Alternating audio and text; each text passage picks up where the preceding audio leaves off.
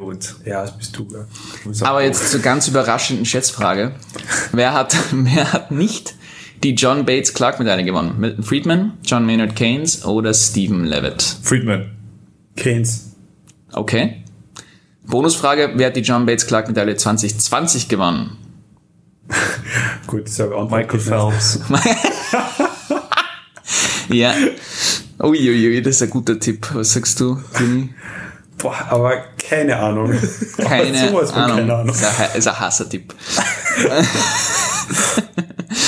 und damit hallo und herzlich willkommen beim einjährigen Jubiläum der Entstehung des Desk Reject Podcast. Vor fast genau einem Jahr haben sich Sascha, Boris, Didi und Sofal, die gerade leider nicht hier ist, in der schönen Perle, unserem ersten unfreiwilligen Sponsor, getroffen, um die Grundpfeiler eines geschichtsträchtigen Podcasts zu legen. Über inzwischen zwölf Folgen haben wir euch tief in unsere Seele und unsere Arbeit einblicken lassen und haben bei der Auswahl der Themen und Produktion der Folgen keine Kosten und Mühen gescheut, um euch das beste Hörerlebnis in der deutschsprachigen Wirtschafts-Hochschul-Podcast-Welt zu bringen. Feine Nische. Diesmal haben nicht wir uns das Thema überlegt, sondern wir haben Fragen gesammelt, die Personen in unserem Leben oder unsere treuen Fans über die Arbeit und das Leben als PhD an der WU, sprich in den Wirtschafts- und Sozialwissenschaften haben. Außerdem haben wir noch immer Corona-bedingtes Zutrittsverbot zu unserem Tonstudio und sind deshalb im Feld unterwegs wie richtige Wissenschaftler und lassen diesmal ein paar andere Stimmen zu Wort kommen. Und das Feld in diesem Fall ist ein wunderschöner, fensterloser Konferenzraum im fünften Stock. So, bevor ihr aber von unseren Gästen hört, müsst ihr euch noch ein wenig mit unserer Wenigkeit zufrieden geben. Und das Lämpchen leuchtet, das heißt, wir nehmen auf, das ist auch schön. Wir müssen eine dritte Runde machen. Äh, erstmal zur ersten Frage. Die kommt von Instagram und äh, ein, eine treue Zuhörerin, treuer Zuhörer, möchte wissen, wie kann man während dem Bachelorstudium schon auf den PhD hinarbeiten? Also, mich beeindruckt, dass jemand im Bachelorstudium schon über ein PhD nachdenkt. Äh, Das ist schon mal ein gutes Zeichen, würde ich sagen. Ist es ein gutes Zeichen? Ist ein gutes Zeichen. Es ist Oder ein der Zeichen. Verzweiflung. Äh, ich habe zwei Gedanken. Der eine ist, äh, ich würde vorschlagen, bereits programmieren zu lernen. Ja. Je früher, desto besser. Ähm, Das ist, glaube ich, für die allermeisten Forschungsrichtungen, die irgendwas mit Zahlen zu tun haben, super wichtig und es dauert im PhD tatsächlich sehr lang. Also wenn man bereits damit anfängt, ist, legt man schon gute Grundsteine, äh, was, glaube ich, sowohl beim Bewerbungsprozess als auch bei der eigentlichen Arbeit sehr wertvoll ist. Und das andere ist, dass ich mich nicht zu stark einschränken würde, weil zwischen Bachelor und Doktorat äh, doch einige Jahre liegen können und das Interesse doch auch stark schwanken kann. Also sich zu früh, zu stark zu spezialisieren, kann einem vielleicht später auf die Füße fallen. Also ich würde eher vorschlagen, wenn du im Bachelor schon über einen Doktor nachdenkst, leg noch ein paar Detours ein, besuch noch andere Kurse, äh, les Literatur, zu der du überhaupt gar keinen Zugang hast, ähm, wenn du Mathematik studierst, Soziologie äh, und vice versa, um deinen Blick ein bisschen zu, zu weiten, weil man, glaube ich, einfach besser versteht, worauf man eigentlich Bock hat. Und man kommt mit einem breiteren Ideenschatz in den Doktor rein. Und ähm, ja, ich glaube, das wären meine zwei Tipps. Was war nochmal die Frage? Ja, Entschuldigung. Boris.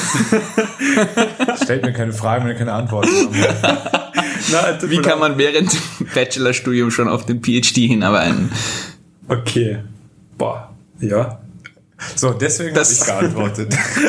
Guter Einwand vom Didi.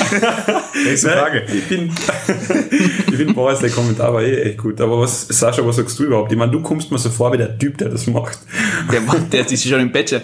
Ey, wirklich. Im Bachelor, ich war der, der als Missionar wirklich jedem, der mir ein Ohr geliehen hat oder auch nicht geliehen hat, wirklich in jeglichen Geisteszustand zu sagen, ich möchte nie wieder eine Uni von innen sehen nach meinem Bachelor. Ich mache vielleicht noch einen Master und das Ich muss war's. sagen, ich habe die Uni während des Bachelors nicht so oft von innen gesehen.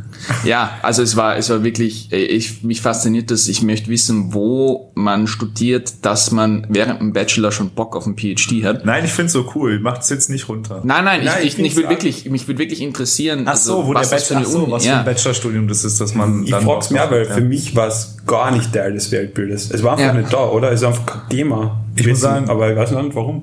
Aber ich glaube, das ist so, weil das wäre dann eben so die, die, der Punkt, den ich gebracht habe. Also ich, ich weiß nicht, aus was für einer Schulinrichtung die Person kommt, aber ich habe das Gefühl, dass ähm, in, in Ja. Wirtschafts- und Sozialwissenschaften wird der fast schon aktiv ausgeredet, abgeraten davon, vielleicht implizit wirklich was mit Forschung zu machen. Also die wird immer wieder Du kommst immer wieder darüber, dass das äh, nicht wirklich eine sinnvolle Investition von Zeit ist. Du hast halt Opportunity Costs. Es ist viel Arbeit für wenig Geld. Aber äh, nichtsdestotrotz, jetzt das sei mal dahingestellt, ich würde da auch ähm, Boris recht geben, es ist extrem wichtig, glaube ich, äh, wenn man in unserem Feld, sagen wir jetzt Wirtschafts-, man in Wirtschaftswissenschaften, sich nicht zu scheuen, mit, mit quantitativen Methoden zu arbeiten und das ähm, geht einher mit, mit Programmieren zu lernen. Und das ist jetzt nicht Programmieren, um eine App zu programmieren, sondern halt wirklich mit, mit Datenanalyse und, und Programmieren für, für ja, ähm, Datensammlung, Datenanalyse zu machen. Das wirklich im Bachelor schon zu machen, weil das ist halt lieber früher mal ein bisschen die, die Schmerzgrenze austesten, äh, als dann erst im PhD oder vorm PhD draufzukommen, hm, Aber das heißt, ihr sagt beide bisschen das Gleiche, oder? Also, Boris, du meinst Programmieren lernen im Bachelor und Sascha, du sagst auch, also quantitative Daten sammeln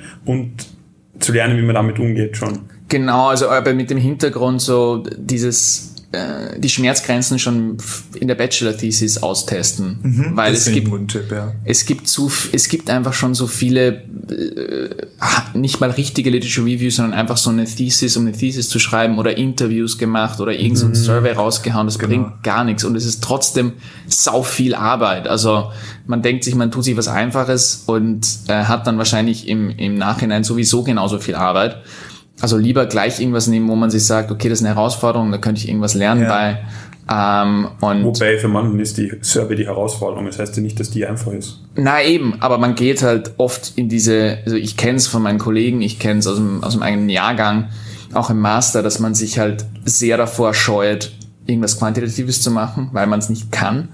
Und dann glaubt man, macht das Survey oder die Interviews, weil es einfacher ist. Okay, aber das heißt dann so, challenge yourself im Bachelor wäre Ja. die beste Vorbereitung. Also Vor allem, wenn du ein PhD Ja. machen willst. Gleich mal was, was machen, was dir unangenehm ist. Ähm, wo du nicht weißt, wie es geht. Das Ja. Mhm. wäre mein Rat. So mach was, wo du, also es kann jetzt methodisch sein, kann ein anderer Bereich auch sein, aber etwas, wo du am Anfang denkst, keine Ahnung, wie das jetzt gehen soll, weil ich finde, so geht's dann im PhD. ja, Sehr oft. ja. Und ich glaube, es wäre auch klug, eine Betreuerin, Betreuer zu suchen und dem auch klar zu formulieren, ich überlege, ähm, ein PhD zu machen, ich möchte ein größeres Projekt machen, ich würde mich interessiert das und das, würden sie mich betreuen, äh, auch ein, vielleicht ein bisschen intensiver betreuen, äh, härteres Feedback geben als, ja, ja, passt schon, mach, ist eine Bachelorarbeit, who cares, sondern zu sagen, okay, das ist jetzt quasi mal ein, ein Testforschungsprojekt. Ähm, ich glaube, das kann auch helfen. Das zu artikulieren und gleichzeitig Ja. jemanden zu finden, der einen unterstützt. Ja. Genau. Aber ich glaube, nach so fünf, sechs Semestern wird man schon den einen oder anderen gefunden haben, der Ja. sagt, wo man sagt, okay, da hatte man irgendwie eine Connection. Ja. Den könnte man mal fragen, die könnte man mal fragen.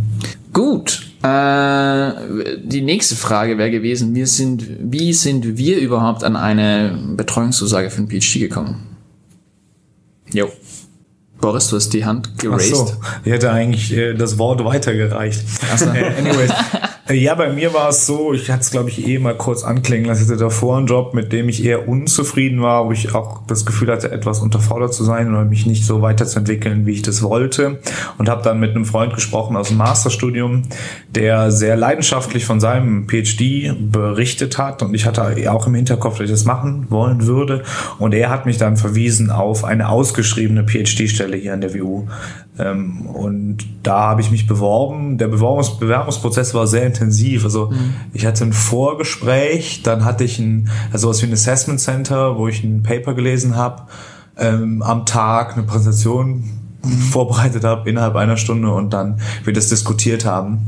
Dann hatte ich noch mal ein Nachgespräch mit den anderen Mitarbeitern und Mitarbeiterinnen des Instituts.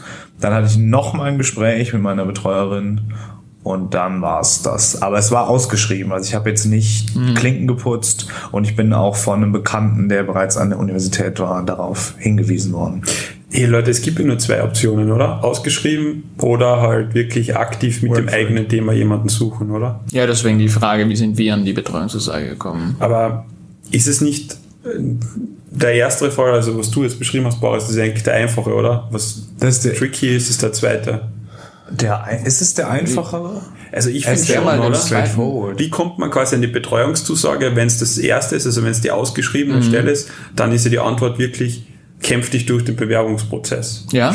Und in, aber im zweiten Fall habe ich mir selber schon oft gedacht, wenn ich jetzt ein Thema hätte und dann jemanden suchen würde für Betreuungszusage, wie würde ich da vorgehen? Also das sehe ich echt wesentlich, ähm, sehe ich als größere Challenge an, muss ich sagen. Da würde ich, ich würde mir einen One-Pager schreiben, der wirklich nicht schlecht ist, wo ich mir auch jemanden suchen würde, der drüber schaut. Dann würde ich mir alle raussuchen, die in dem Feld sind und breitflächig denen das schicken und sagen, ich würde gerne bei Ihnen einen PhD machen. Das ist meine Idee. Hätten, wären Sie bereit zu einem Gespräch? Glaubt ihr nicht, dass es echt schwierig ist einzuschätzen, wirklich so die Personen in welchem Feld, also wie sie dein, deinen Text verstehen, deine Idee? Weil wir kennen ja jetzt das ziemlich gut mit den Professoren und die sind teilweise schon ziemlich engstirnig in, in ihr, auf ihre Forschung, oder? Ich glaube, man muss halt dann relativ flexibel sein, dann auch mit diesem Thema. Wenn man so mit einem One-Pager macht, muss man auch reingehen mit, mit der Flexibilität, das dann auch zu ändern. Ähm, ich glaube, mit einem One-Pager kannst du, kann ich mir schwer vorstellen, dass du einen Professor überzeugst, so wow, das ist das Thema, was du bei uns schreiben musst und ja, deswegen holen wir dich. Vielleicht kannst du eher mit einem One-Pager dann, also mit dieser Option 2 eher demonstrieren, dass du verstehst, wie man denn an eine Forschungsfrage rangeht, dass du Methodenverständnis hast, dass du Verständnis von der Literatur hast, dass du es halt wirklich motiviert hast. Ich glaube, so kannst du eher eine Betreuung überzeugen, wie jetzt mit dem perfekten Thema, weil zumindest Ja. bei uns, glaube ich, allen haben wir ziemlich lange gebraucht, bis wir verstehen, was denn überhaupt an dem Thema ähm, interessant ist für eine, für eine Dissertation oder, oder generell für, für Forschung in unserem Bereich. Ich kann mir nicht vorstellen, dass man außerhalb eines PhDs, jetzt frisch aus der Uni, sagen wir zum Beispiel, frisch aus, aus unserem Feld vor allem, wo man ähm, relativ verschont wird vom, vom Forschungsprozess, äh, da, da ein super, super Forschungsthema raushauen kann, mit dem man jetzt den Professor überzeugen kann. Aber ich glaube, das ist eine Möglichkeit. Also ich glaube, das kann man machen, wenn es keine Stellen gibt, die ausgeschrieben sind. Ähm, besser wie gar nichts, einfach mal anschreiben. Oft, was ich zumindest mitbekommen habe, wenn es jetzt keine Fixanstellung sein muss, sondern so einen externen Betreuer, ich glaube, ich glaube, da sind die Hürden nicht allzu hoch in unserem Feld, dass jetzt jemand sagt, ja, okay, ähm, schreib bei uns äh, als, als externer, ähm, solange du halt demonstrieren kannst irgendwie, dass, dass du das wirklich machen willst und dass du das Zeug dazu hast. Ja, ich glaube auch. Also du musst wirklich am Anfang bereit sein für die Veränderung, dass du es adaptierst, aber zeigen, dass du wirklich schon Energie reingesteckt hast. Also nicht so hingehen oder und sagen, ja, mir würde interessieren, Ja, keine Ahnung, Sustainability, Entrepreneurship und ich habe schon ein Paper gelesen, ähm, Mhm. cool ist das, können wir da was schreiben. ich glaube, ich glaube, richtig cool wäre es einfach schon alleine den, den ersten Teil, wenn du den demonstrieren kannst, dass du weißt, wo- worauf es bei einer Forschungsfrage ankommt. Also alleine schon das ist richtig, also machen, glaube ich, zumindest bei uns halt relativ wenig gut am Anfang und wahrscheinlich auch bis zum Ende nicht. Ja. Und wenn man das dann kombinieren kann mit dem, worüber wir eben gesprochen haben, dass man sagt, Ja. ich habe eine Methodenkompetenz, ich habe, hier ist mein GitHub-Link, keine Ahnung, wo, wo ein paar, paar Projekte von mir sind, die man mal, mal sich anschauen kann. Ich habe einen kleinen Algorithmus geschrieben oder ich bin super fit mit die, dies und das. Ich glaube, das, das kann dann echt auch spannend sein. ja. So den Mehrwert für, für die Professorin, den Professor auch zu zeigen, oder? ja, genau. So quasi, okay, ich bin methodenstark oder ich kenne mich echt gut aus in Ja. dem Feld schon durch Praxiserfahrung Mhm. oder einfach wirklich schon durch Forschungsarbeit. Ja.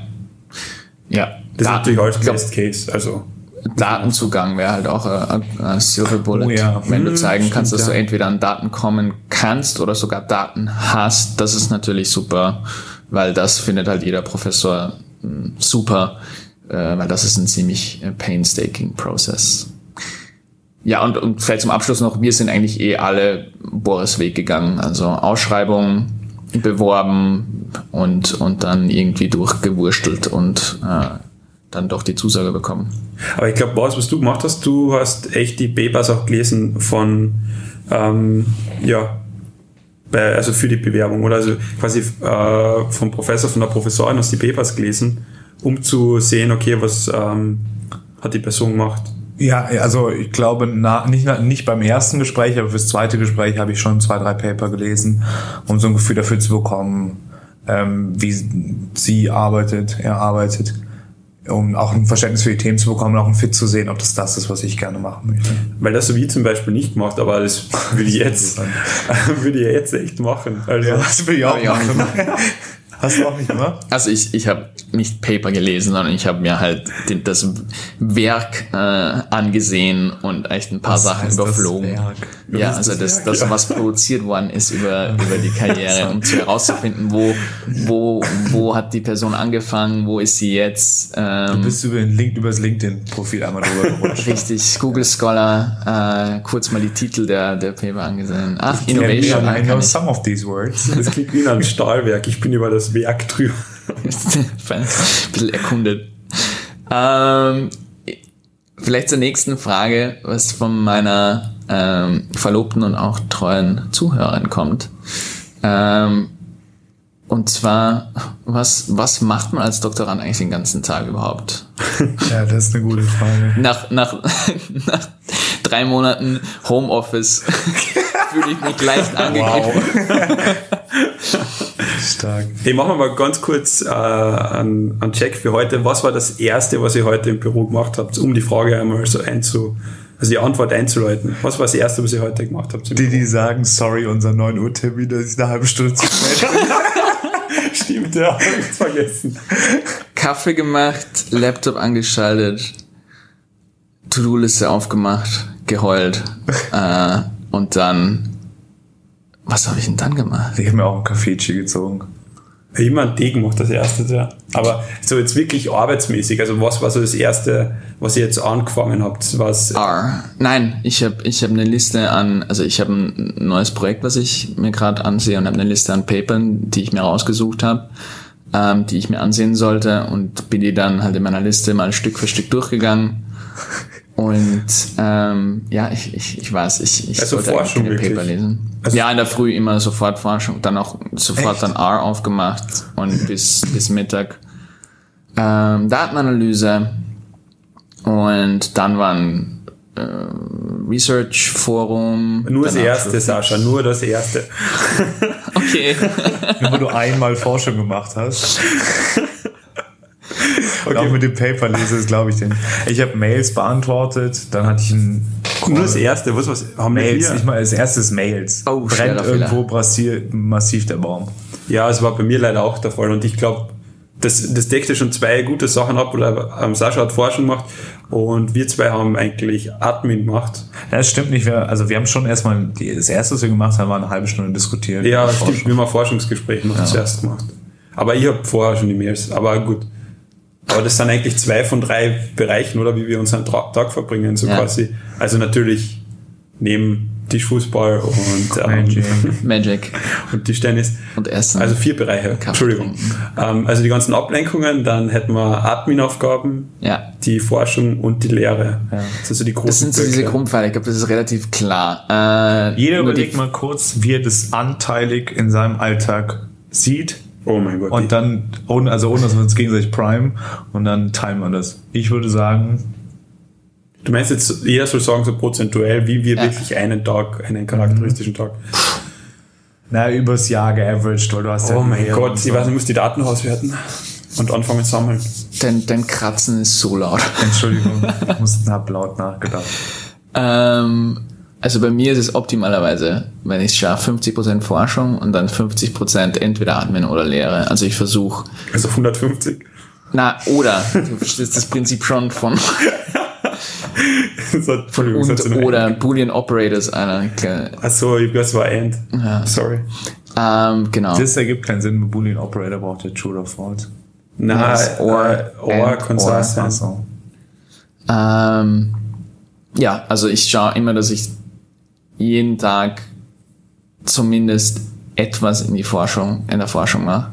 Und dann entweder Admin oder Lehre, was entweder meinen Vorgesetzten richtig abfuckt oder meine Studenten richtig abfuckt. Also ich suche mir dann aus, wen ich am, wen ich abfucken will. Ich würde auch sagen 50% Lehre, dann 25%, äh, 50% Forschung, 25% Lehre, 25% Admin. Ich würde eher sagen, gefühlsmäßig 40.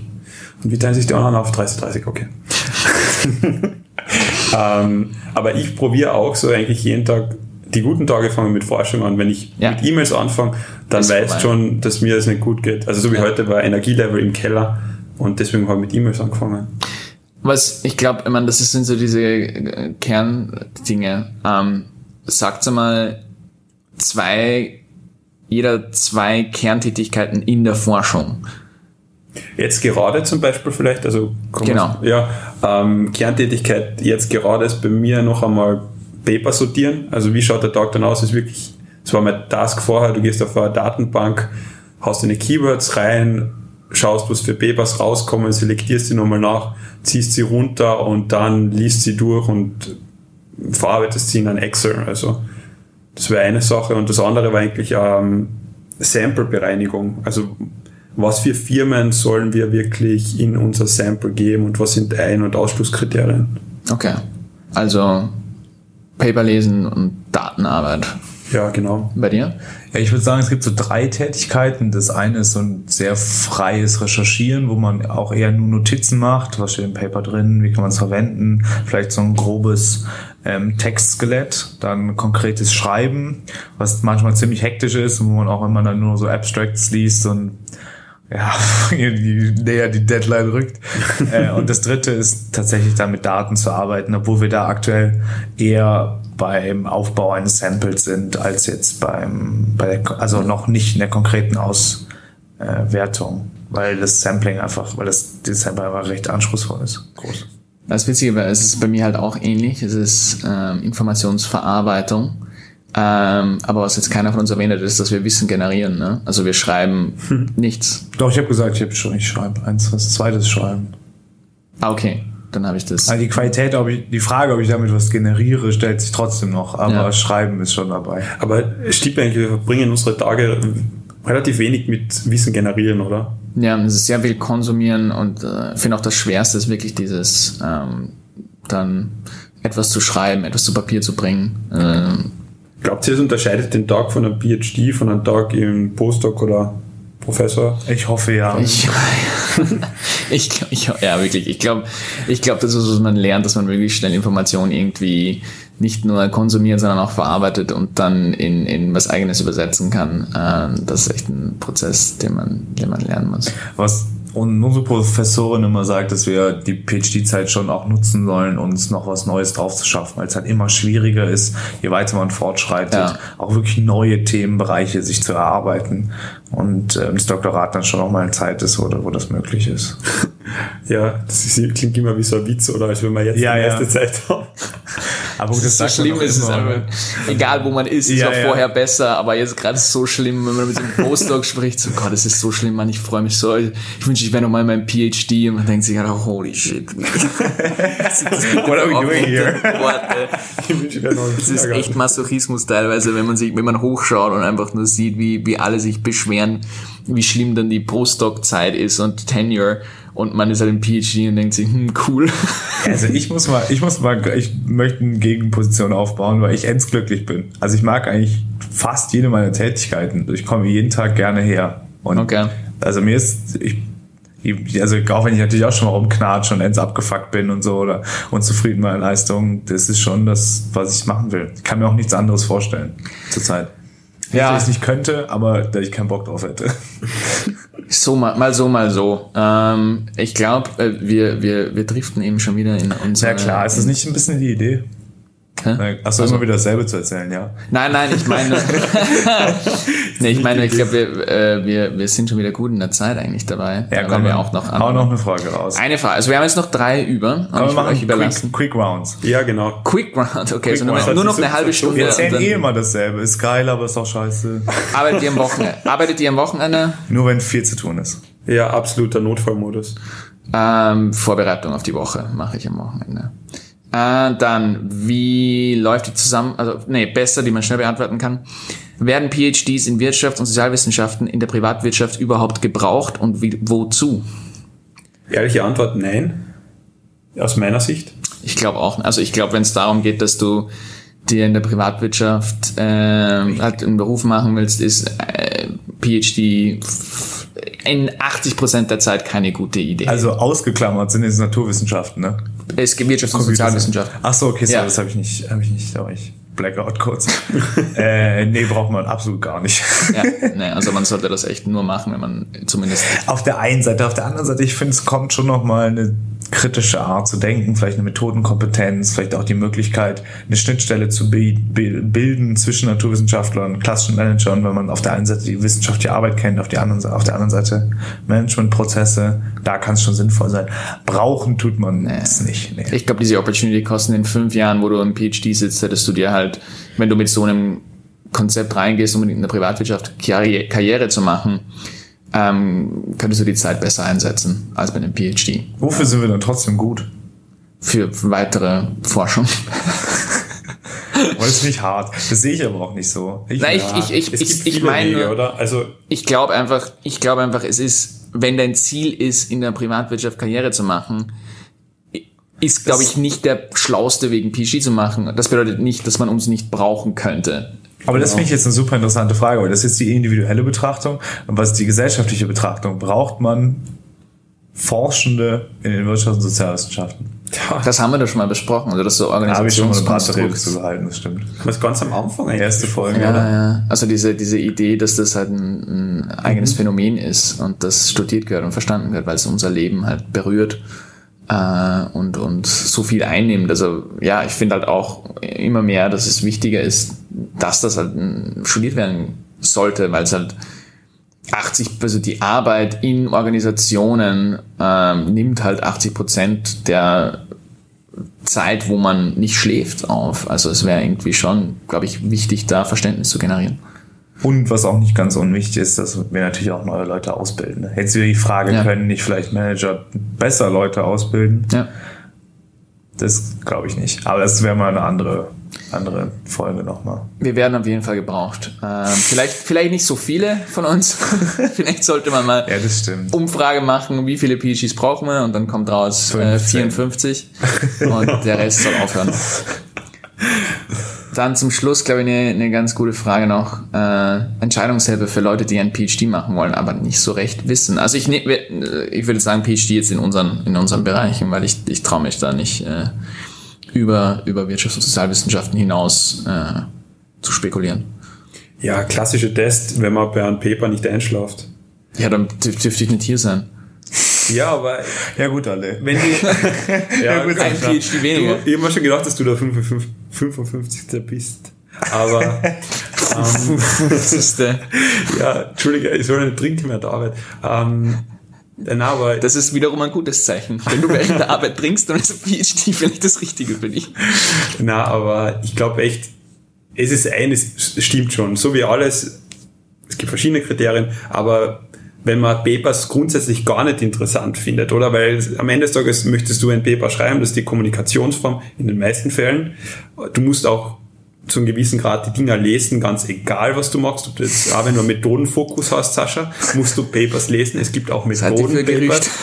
Ähm, und in der Hinsicht wenn da schon dieses Medium, wenn dir das schon nicht interessiert Ja. und du dann noch einer Zeile denkst, boah, Hauptsache weg von hier, dann, ja, das ist, auch, finde ich, so ein erstes Kriterium. Ich, ja, ein weiteres Kriterium ist, also was da auch eng dran anknüpft, ob man halt selber aus sich eine Motivation für diese Tätigkeit herausarbeiten kann. Weil das ist wirklich das, was es so gut wie gar nicht gibt. Jemand von außen, der da viel Druck macht und einen also durchträgt. Es geht nur aus einem Interesse und auch so den eigenen Schweinehund zu überwinden. Intrinsische Motivation. Ja. Du brauchst, ja, du brauchst halt wirklich, kannst du damit, mir hat's geholfen, also ich weiß, dass es die richtige Entscheidung zum Beispiel war, weil ich beim Reingehen in den PhD mir gedacht habe, ich kann, ich bin zwar nicht glücklich danach, aber ich kann damit leben, wenn nach sechs Jahren ich ohne PhD rausfall. Ähm, Oh, weil ja, es, es wäre hart, aber es, es muss nicht auf Biegen und Brechen sein. Ähm, und das hat mir dann geholfen, halt wirklich ein Thema zu nehmen, was mich interessiert und auch ein anderes Ziel über den PhD hinaus äh, zu finden. Also wenn es irgendwas gibt, was du was viel Zeit braucht, aber was dir wirklich selber wichtig ist zu lernen, wie eben zum Beispiel Programmieren oder Datenanalyse oder halt wirklich kritisches Denken und Wissen produzieren, einfach mal diesen Prozess durchzumachen, äh, das ist schon ein gutes Zeichen. Ich glaube, was auch eine gute Testphase ist, ist einfach wirklich die Bachelor- und die Masterarbeit. Ja. Wenn, wenn man da kein, ja, wie gesagt, ne, Sascha. ähm, nee, wenn, wenn man daran keinen Spaß hatte und wenn man darunter gelitten hat, glaube ich, dann wird es schwierig, im PhD Spaß zu finden. Wie, Ja. wie denkst du darüber, Sascha? Ja, ich habe ich hab halt meine, meine Bachelor- und Masterarbeit gehasst. Aber es waren halt auch dumme Themen und ich habe genau das nicht gemacht, was ich mir, was ich hier gesagt habe, dass man sich challengen soll. sondern ich habe ich hab ihm genau das gemacht. Ich habe mir was genommen, wo ich dachte, dass easy wird. Ähm, was mich halt, weil ich einfach fertig werden wollte mit den, mit den, ähm, Quatsch. mit dem Quatsch. Äh, und das war halt dann trotzdem noch mehr Arbeit wie erwartet und war halt painful, weil das Thema irgendwie nicht gut durchdacht war und die Methode war halt dann doch, musste ich mich dann trotzdem reinlesen und es war langweilig. Äh, und ja, das noch dazu gesagt, also fordert euch, fordert euch heraus, macht irgendwas, was ihr auch wirklich lernen wollt. Lieber als was, äh, wo ihr glaubt, dass ihr schnell durchkommt. Voll. So, nachdem ihr unserer Wenigkeit jetzt zuhören habt dürfen, kommen jetzt mal zu ein paar unserer Kollegen an der WU und ihrem Input zu den Hörerfragen. Gut, hallo, äh, erstmal. Vielen lieben Dank, dass du dich hier bereit erklärt hast, bei unserem Podcast äh, mitzumachen und unsere Hörerfragen zu beantworten. Und äh, wir würden gleich loslegen. Äh, stell dich doch mal vor. Ja, hallo. Äh, danke für die Einladung. Ich bin natürlich gerne dabei. Ich bin ja selber aktiver Hörer eures Podcasts. Ähm, ja, ich heiße Thomas. Ich äh, studiere hier im PhD am Institut für Entrepreneurship und Innovation. Ähm, mein spezielles Forschungsgebiet ist Entrepreneurship. Ich habe jetzt gerade erst im Februar angefangen. Das heißt, ich bin noch relativ am Anfang von meiner eigenen Forschung. Ähm, habe mich aber jetzt mal, sag ich mal, vorläufig für das Feld Entrepreneurship entschieden und da speziell beschäftige ich mich mit dem Regelbruch von Entrepreneuren, insbesondere mit der Fragestellung, ob es aus psychologischer Sicht irgendeine Komponente gibt, die möglicherweise dafür verantwortlich ist, dass Entrepreneure äh, positive Regeln brechen, wie Marktlogiken oder Produktlogiken, ähm, die aber auch dazu führt, dass sie eben negative Regeln brechen und betrügen, ähm, lügen oder andere Gesetze oder moralische Regeln und Grenzen überschreiten. Bevor wir loslegen, würde ich dich gleich bitten, dich mal vorzustellen. Ich bin die Anja Kukowetz. Ich arbeite am Institut für internationale Wirtschaft an der Wirtschaftsuniversität Wien. Ähm, ja, ich arbeite hau hauptsächlich mit angewandter Ökonometrie, verschiedenste Fragestellungen, die wir ökonometrisch beantworten. Ähm, mein letztes Forschungsfeld oder zu was ich aktuell arbeite, sind Erwartungen von Firmen und wie die sich gegenseitig beeinflussen.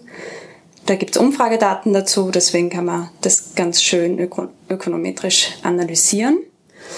Ähm, ja, und ich bin im neunten Semester, glaube ich. da verliert man ja recht leicht den Überblick bei so viel Zeit. Ja, das war's eigentlich so zu mir. Okay, heute bin ich da mit der Barbara, die Hallo. uns die Ehre gegeben hat. Und ja, stell uns dich einmal ganz kurz vor, Barbara. Was machst du? Ja, ich freue mich sehr hier zu sein. Danke für die Einladung. Ich bin am Institut für Entrepreneurship und Innovation als Doktorandin und das jetzt schon im achten Semester und befinde mich da so in der Endphase. Und bei uns ist ja der Forschungsschwerpunkt, wie du sicher weißt, Open Innovation. Ja, das war schon mal klar. Und da schaue ich mir verschiedene Suchmethoden an, wie Unternehmen konkret nach Ideen von außerhalb, außerhalb ihrer eigenen Organisation suchen und gucke mir an, was lernen sie eigentlich, während sie so nach Ideen suchen und wie hilft ihnen das dann wirklich, die Ideen rauszusuchen, die gut zu ihrer Problemstellung und auch zu ihrer Organisation passen. Das klingt auf jeden Fall mal schon sehr interessant und ich würde noch gleich mal zur ersten Hörerfrage kommen. Ähm, du bist ja gerade ganz frisch raus. Wie, wie kann man während dem Bachelorstudium schon auf den PhD hinarbeiten? Äh, ja, interessante Frage. Ehrlich gesagt, wenn mich jemand während dem Bachelorstudium gefragt hätte, ob meine Zukunft ein PhD-Studium äh, beinhaltet, dann wäre die Antwort wahrscheinlich eher gewesen nein. Ähm, deswegen ist es vielleicht für mich jetzt gar nicht so einfach zu sagen, was man machen müsste. Ähm, ich glaube sicherlich nicht von Nachteil ist es, wenn man sich schon mal an einem Institut engagiert, wo man jetzt vom Themenfeld her schon mal glaubt, dass einen das ähm, auch langfristig interessieren könnte. Bei mir war es damals so, ich habe im Bachelor schon am Institut meine Spezialisierung gemacht, also im Bereich Entrepreneurship und Innovation. Und ich habe einfach gemerkt, es interessiert mich, ähm, habe dann dort auch meine Bachelorarbeit geschrieben und zwei Monate bei einem längeren ähm, bei einer längeren Studie mitgearbeitet, Vollzeit. Und das hat sicherlich geholfen, zuallererst mal einen Einblick zu bekommen, was wird denn überhaupt so geforscht am Institut und natürlich auch so ein bisschen sich das Netzwerk schon mal aufzubauen. Ähm, ja, also wenn jemand schon das Gefühl hat, dass der PhD was für ihn wäre oder für sie, dann würde ich einfach empfehlen, dass man eben sich schon mal ein gewisses Netzwerk um dieses Forschungsfeld vielleicht aufbaut, weil dann danach der Einstieg einfacher wird und man auch schon ein bisschen eine Idee bekommt, wie es denn so läuft. Ja, also ich habe das ja selbst nicht getan, weil mir überhaupt nicht klar war, dass ich einen PhD machen werde. Mhm. Aber ich würde sagen, wenn man schon ein spezielles Thema hat, ist es sicher gut, schon zu den entsprechenden Professoren ähm, Verbindungen zu knüpfen ähm, und da ein bisschen tiefer in die Materie zu gehen. Also ich habe schon Kollegen, die schon im Bachelor begonnen haben, an ihrem DIS-Thema eigentlich zu arbeiten. Wow. Ja, also ist möglich, aber natürlich nicht zwingenderweise, mhm. würde ich sagen. Wie kann man während dem Bachelorstudium schon auf den PhD hinarbeiten? Kann man das überhaupt? Ja, klar, da gibt's ganz viele Wege. Also ähm, man kann sich natürlich vor allem auch wirklich schon ähm, richtige Forschungsartikel durchlesen. Da hat man ja im Bachelor teilweise in den Kursen selber nicht so viel Zugang oder so viel Berührungspunkte. Und das hilft einem einfach zu verstehen, wie läuft Forschung wirklich ab. Und natürlich kann man auch ähm, als Studienassistent an den Instituten schon viel mitkriegen. Also bei uns hat normalerweise jeder Doktorand oder jede Doktorandin auch oft einen Studienassistenten und bezieht die da einfach noch mehr auch mit ein, zeigt so ein bisschen, wie läuft Forschung ab, wie sieht auch der Forschungsalltag als Doktorand aus. Und ähm, da kann man dann auch schon erste Aufgaben übernehmen und merken, ist das was für mich, macht mir das Spaß.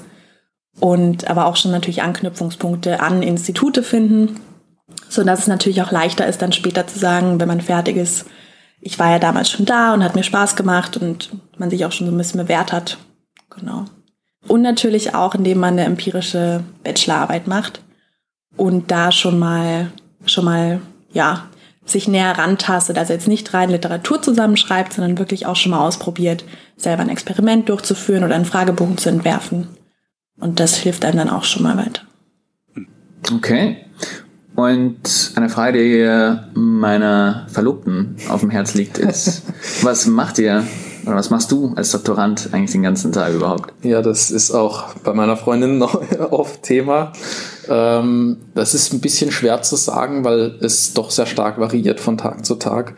Ähm, ich meine, wir haben ja auch einen Lehrauftrag, das heißt, während des Semester ist bisschen mehr Lehre und äh, vor allem auch Lehrverwaltung, wo ich auch tätig bin.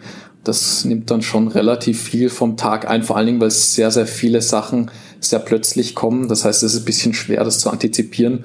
Und man ist dann oft so, dass man eigentlich für den Tag was ganz was anderes vorgehabt hätte und dann kurzfristig mhm. umstrukturieren muss, weil einfach irgendwelche anderen Tasks reinfliegen. Kenn ich. Ähm, aber grundsätzlich würde ich sagen, also meistens ist es bei mir so, dass ich versuche, mir den Nachmittag einigermaßen für die Forschung freizuhalten, was glaube ich eher ungewöhnlich ist, weil die viele Leute, glaube ich, eher in der Früh den freien Kopf haben.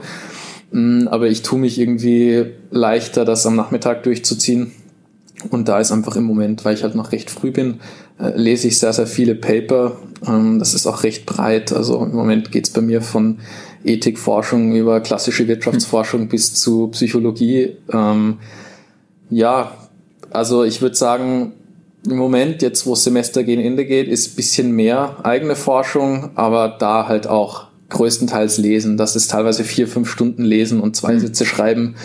Ähm, gehört dazu, aber wenn einen das Themenfeld interessiert, dann ist es nicht so dramatisch. Es klingt, es klingt, glaube ich, schlimmer, als es ist, weil es ist tatsächlich so, ähm, dass ich mich auch privat mit den Themen, mit denen ich mich jetzt eigentlich beschäftige, in Form von Podcasts oder sowas, dann ja. kann ich mir gut die Zeit vertreiben. Insofern finde ich es nicht so dramatisch. Ja, warte mal ab. Ja, das kommt ein bisschen drauf an, ob man an der Universität angestellt ist und einen PhD an der Universität macht, ne, oder ob man das Doktorat berufsbegleitend macht. Aber wir, die hier angestellt sind, ähm, unterrichten zum einen, bereiten somit die Lehre vor, forschen, aus dem entstehen dann unsere eigenen Papers, die wir für die Dissertation brauchen. Und dann müssen wir auch noch das PhD-Studium ablegen, dass sich wieder aus Kursen, die verschiedenste ECDS-Kurse, äh, ECDS-Punkte wert sind, ähm, zusammensetzen und diese Kurse auch ablegen. Hm? Ja, bei mir ist es tatsächlich nicht mehr ganz so spannend wie in den früheren Stadien, wo ja dann noch sehr viele unterschiedliche Tätigkeiten dazugehören. Bei mir ist es jetzt in der Endphase wirklich so, dass ich den Großteil da sitze und schreibe. Und zwar abwechselnd an der Publikation, also der wirklich so der Arbeit, die auch in, einem, in einer Fachzeitschrift dann veröffentlicht werden soll und so die Ergebnisse meiner Forschung zusammenfasst oder unserer Forschung in dem gemeinsamen Forschungsprojekt und äh, natürlich auch an meiner Dissertation. Also es wird dann auch noch eine Monographie, wo ich alles reinschreibe, was so in meinem Forschungsprojekt passiert ist. Also es ist sehr viel Schreiben am Ende. Echt den ganzen Tag? Ähm, Sehr ehrlich. Zwischendurch auch ein bisschen denken und ab und zu verzweifeln. ich glaube, das haben wir alle. Wie ist es bei dir eigentlich mit dem Arbeiten am Wochenende? Mm, also, ehrlich gesagt, versuche ich mir größtenteils das Wochenende freizuhalten.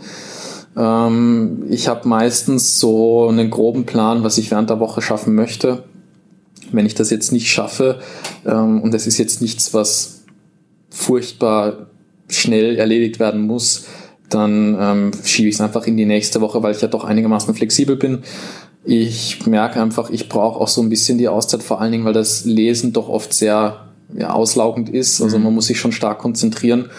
Und dementsprechend versuche ich dann am Wochenende vor allen Dingen eher rauszukommen, bisschen mhm. Sport zu treiben, mich mit meinen Freunden zu treffen, um den Kopf so ein bisschen frei zu bekommen. Was ich auch merke, was mir dann halt sehr, sehr stark hilft, am Montag einfach wieder mhm. energiegeladen quasi reinzustarten.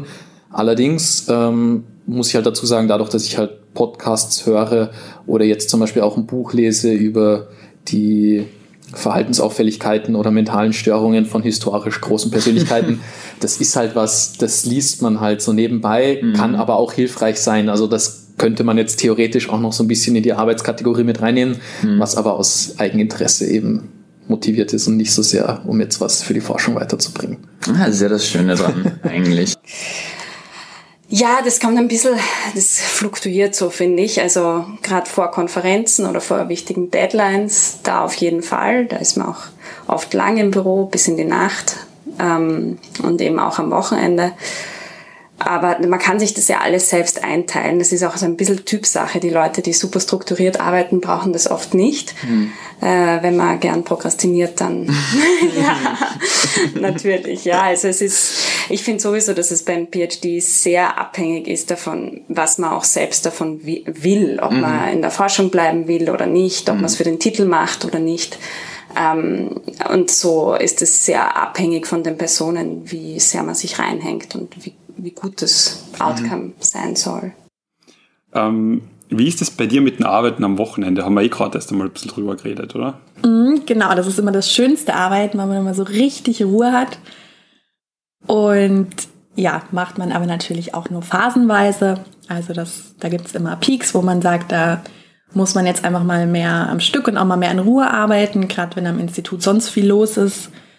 Und ähm, manchmal ja, will man auch einfach noch weiter ein bisschen in Ruhe nachdenken und noch weiter dran arbeiten, wenn die Woche vorbei ist.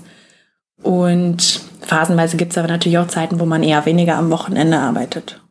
Mhm. Okay. Ja, dann noch äh, was, was von einem anderen Hörer, der jetzt wirklich was mit Sozialwissenschaften und Wirtschaftswissenschaften am Kopf, äh, am Hut hat. Werden deiner Meinung nach PhDs in der Wirtschafts- und Sozialwissenschaften in der Privatwirtschaft überhaupt gebraucht? Und wenn ja, wozu überhaupt? Ja, ich meine, das wird sich dann in ein paar Jahren rausstellen. ähm, ich meine, grundsätzlich glaube ich, dass wenn man den PhD macht, äh, um danach wieder in die Privatwirtschaft zu gehen, äh, sollte man sich gut überlegen, ob es wirklich so sinnvoll ist, ähm, weil ich nicht das Gefühl habe, dass es extrem viele Jobs gibt, wo der PhD notwendig wäre. Mhm. Das heißt, die Frage ist, welchen Vorteil jetzt ein PhD zum Beispiel gegenüber einem Masterstudium dann noch zusätzlich mhm. dazu bringt. Ich glaube schon, dass es sicher Anwendungsfelder gibt. Ich meine, es ist ja nicht so, dass man jetzt die paar Jahre, die man an der Uni ist und in sein PhD investiert, lediglich in Forschung und Paper schreiben steckt, sondern man lernt ja darüber hinaus statistische Methoden, ähm, aber auch alles, was halt einfach mit empirischer Forschung zu tun hat. Äh, man lernt vor, äh, weiß ich nicht, zig Leuten zu reden, frei. Mhm. Ähm, man hält Seminare und Workshops. Also das ist halt einfach was, das nimmt man mit und das hilft einem über das Themengebiet auch hinaus. Das heißt, es ist jetzt nicht so, dass selbst wenn man sich jetzt dazu entscheidet, dass man danach wieder in die, in die freie Wirtschaft geht, dass das jetzt irgendwie äh, gar nichts bringt. Mhm. Ich glaube schon, dass das einen Mehrwert hat. Allerdings glaube ich, dass äh, die Motivation für eine PhD vielleicht nicht zwangsläufig sein sollte, dass man es macht, weil es einem danach super viele Vorteile in der Privatwirtschaft bringt, weil mhm. da bin ich mir ehrlich gesagt nicht so sicher. Ich meine, schön, wenn es so ist. Ich werde es mhm. vielleicht noch feststellen. Ähm, aber ja, ich glaube, man sollte es eher machen, weil es einen grundsätzlich das Themengebiet interessiert und ähm, man mal vielleicht das Wissen, was da im Moment vorherrscht, ein bisschen ausbauen möchte. Ja, sehr gut, verstehe. Ja, das ist natürlich sehr abhängig vom Feld. Ähm, bei uns habe ich so mitbekommen, dass einige als Data Scientists nachher arbeiten. Ähm, aber eben nachdem die Volkswirtschaftslehre sowieso eher ein forschungslastiger Bereich ist, arbeiten nachher viele in öffentlichen Unternehmen, ähm, also so außeruniversitäre Forschungs ähm. Aber ja, auch was ich weiß, in Banken und Versicherungen sind die Titel schon auch was wert. Also es macht, denke ich, schon Sinn. Aber gut, wir sind auch noch nicht in einem Stadium, wo wir es brauchen. Das ist eine sehr gute Frage. Das wurde ich auch in einem Bewerbungsgespräch letztlich, äh, letztens tatsächlich gefragt, was mir denn jetzt mein PhD oder mein Doktorat eigentlich dann bringt für den Job. Und ich bin mir jetzt nicht sicher, ob sie unbedingt gebraucht werden. Ähm, ich glaube aber, dass man eben einfach während des Doktorats sehr viel lernt, was einem dann auch wieder weiterhilft. Ob man das jetzt unbedingt nur in einem Doktorat erlernen kann oder auch auf andere Art und Weise, kann ich nicht unbedingt sagen. Aber ich glaube, man lernt eben schon sehr gründlich Sachverhalte zu analysieren und relativ schnell auch komplexere, komplexere Zusammenhänge zu erfassen und auch, wie man so ein grundlegendes Forschungsdesign aufsetzen kann, was man ja in vielen Bereichen braucht. Also zum Beispiel jetzt bei uns, bei Entrepreneurship und Innovation, würde ich sagen, es ist eben auch mal wichtig für, wenn man später mit Startups zusammenarbeiten will, dass man klar sagen kann, wie kann man jetzt wirklich valide herausfinden, ob eine Nachfrage am Markt für ein bestimmtes neues Produkt ist. Wie kann man da so ein Mini-Forschungsdesign aufsetzen, um da wirklich sinnvolle Daten ähm, zu bekommen, die das untermauern. Und da gibt es eigentlich schon viele Bereiche, wo ich sagen würde, das Wissen, was man sich aneignet im Doktorat, das hilft einem auf jeden Fall später auch weiter. Mhm. Äh, und zum Schluss dann noch, hast du eine Entscheidungshilfe für Leute, die einen PhD machen wollen, aber vielleicht jetzt noch nicht so recht wissen, ob das der richtige Weg für sie ist?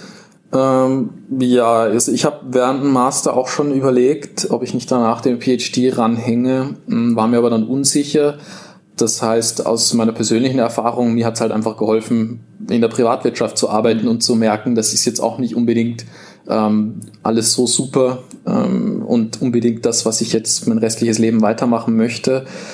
Das heißt, ich würde sogar, glaube ich, es für sinnvoll erachten, zumindest zwischen Master und PhD mal ein, zwei Jahre zu arbeiten um auch so ein bisschen die Perspektive zu bekommen, wie ist es denn außerhalb von der Uni, weil man hat ja dann doch sehr viel Zeit an der Uni investiert, man hat gerade seinen Master äh, abgeschlossen, die Masterarbeit geschrieben und dann direkt in den PhD starten. Ich, es gibt Leute, die sind wahrscheinlich von vornherein zu 100% davon überzeugt, sie wollen das machen und das ist ja auch völlig in Ordnung. Aber wenn jemand eine Entscheidungshilfe braucht, glaube ich, kann es ganz gut sein, erstmal zu sehen, was gibt's noch so, mm, um dann zu verstehen, dass vielleicht doch das an der Uni das ist, was einen interessiert und man verliert ja keine Zeit. Ich meine, mhm. ein Jahr Arbeitserfahrung, zwei Jahre Arbeitserfahrung oder wenn es fünf bis zehn Jahre Arbeitserfahrung sind, das ist ja nichts, was einem dann schlussendlich negativ äh, ausgelegt wird, ganz im Gegenteil.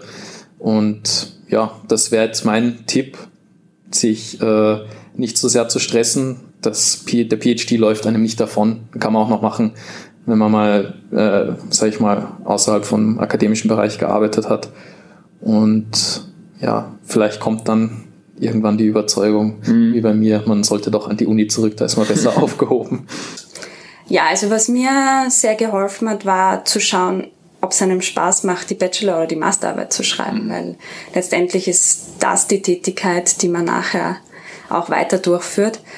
Und wenn einem das überhaupt keine Freude bereitet, dann würde ich eher davon abraten, einen PhD mhm. zu machen. Ähm, ja, weil da wird man nicht glücklich. Aber wenn man merkt, es gefällt einem, ins Detail zu gehen, was näher zu erforschen, nach Antworten zu graben, dann kann ich es auf jeden Fall empfehlen. Also mir gefällt es sehr gut. Das ist das Wichtigste. Relativ ähnlich zu den Punkten, wie man sich darauf vorbereiten kann, schon im Bachelor auf ein Doktorat. Also man sollte es einfach öfter schon mal so antesten und schon mal gucken, macht einem das wirklich Spaß. Also was man natürlich wissen sollte, ist, dass jetzt das Doktorat nicht das ist, womit man später unbedingt viel mehr Geld verdient. Das ist manchen vielleicht nicht so klar, wenn sie wenn sie überlegen, ob sie ein Doktorat machen. Also manche denken vielleicht immer noch, das ist das, womit sie später mal unbedingt ja viel viel mehr Geld verdienen oder sonst was. Das ist jetzt nicht das, warum man es machen sollte, sondern es sollte einem wirklich Spaß machen, dieser Prozess und man sollte wirklich den Wunsch haben, sich über Jahre hinweg mal mit einer Fragestellung so richtig gründlich auseinanderzusetzen. Und dann ist es auf jeden Fall auch das Richtige. Und ich glaube, das findet man so in der Bachelorarbeit und in der Masterarbeit schon ganz gut raus. Das war's. Apropos schnell durchkommen. Genau, apropos schnell durchkommen. Ähm, bevor wir zur Schätzfragenauflösung kommen, fehlt natürlich das wichtigste Segment noch. Die Werbung, also yes. die inoffizielle Werbung. Und zwar wird die heutige Folge äh, nicht gebracht von Billa. Äh, ist definitiv unter den Top 10 Rewe-Ablegern in der österreichischen Einzelhandelskauflandschaft.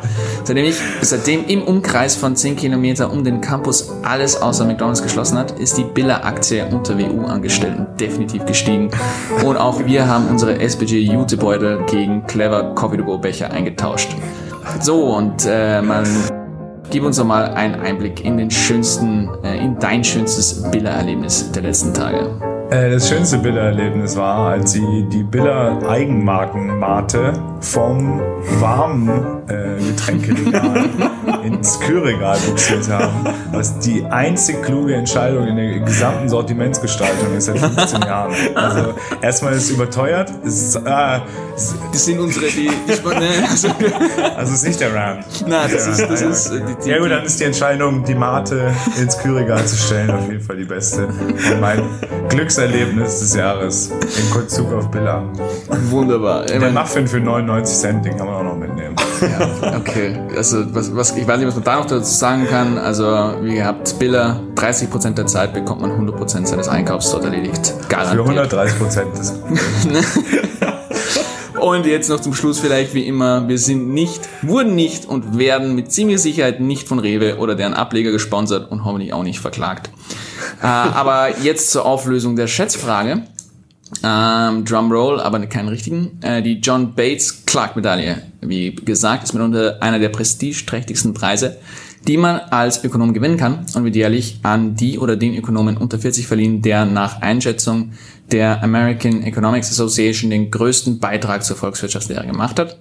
Und John Maynard Keynes, äh, da nur Personen, die in Amerika arbeiten, die Medaille gewinnen können, hat sie nicht gewonnen. Ha! Und das hat die im zweiten Versuch auch. Äh, das nennt man Risikostreuung. und Melissa Dell hat den Preis 2020 gewonnen.